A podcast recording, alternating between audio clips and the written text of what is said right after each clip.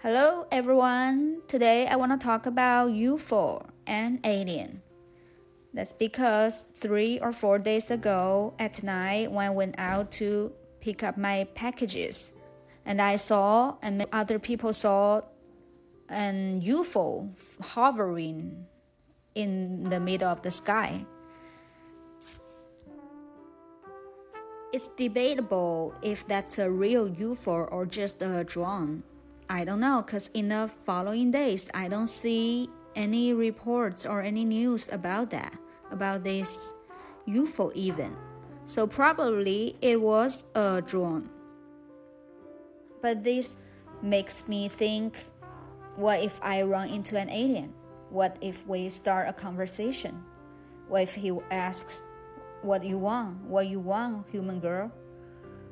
Tell me your wishes. What should I tell him? What should I ask for? If the alien I run into is a good guy, good alien, good girl, you know, good aliens, for myself, for my own good, first I would ask for immortality. I want Im- immortality for my parents, my cats. So all of us, we could be together as long as possible. Second, because I'm already immortal, my family is immortal, my cats are immortal. We will live so long, so we need so much money, a lot of money. So I hope I require the alien grant me a lot of money, wealth. That's the wishes for myself. It's the personal wishes. When look at the big picture, if I can ask alien to make one of my dream come true, because it's so big, you can be greedy. It's a big dream. I would say, alien, please use your power, your very high, much higher intelligent technology to prevent all wars going on on the earth on this green planet.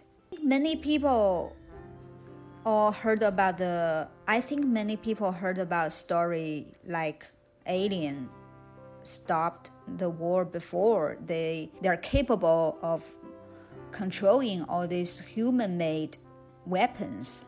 Like they can paralyze the nuclear weapon missiles whatever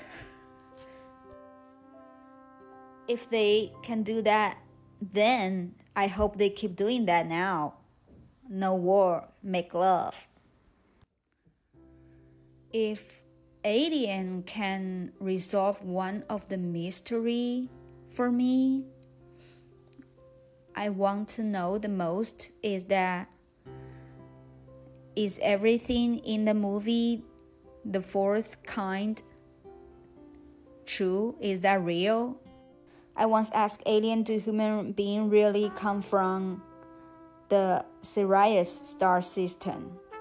Because according to the movie, we are, we did. That night when I saw the UFO, I took video of it, but then I was kind of scared, so I deleted it. Uh, I worry that if the alien or a pilot or astronauts in the UFO found me having the evidence of their existence, what if they want to do something to me? You know, they can have my phone broken in a mysterious way, or they can come to my bedroom to scare me or do something else, or they can erase my memories. I don't want any of that type of things happen to me. So I deleted it. Besides, maybe big art it's just drawn. It, it was hovering above the river for so long and it was waterproof. It looks cool. Like most of people, I'm very interested and curious about alien, but I'm afraid of them because I don't know what they may do to us. I don't know they are nice, kind, or evil. You don't know. And they may have different parties, good ones and bad ones. I hope the aliens who visit our planet. They're all kind. They come to help. They come for maintaining peace. They come for peace. They come to help improve the technology.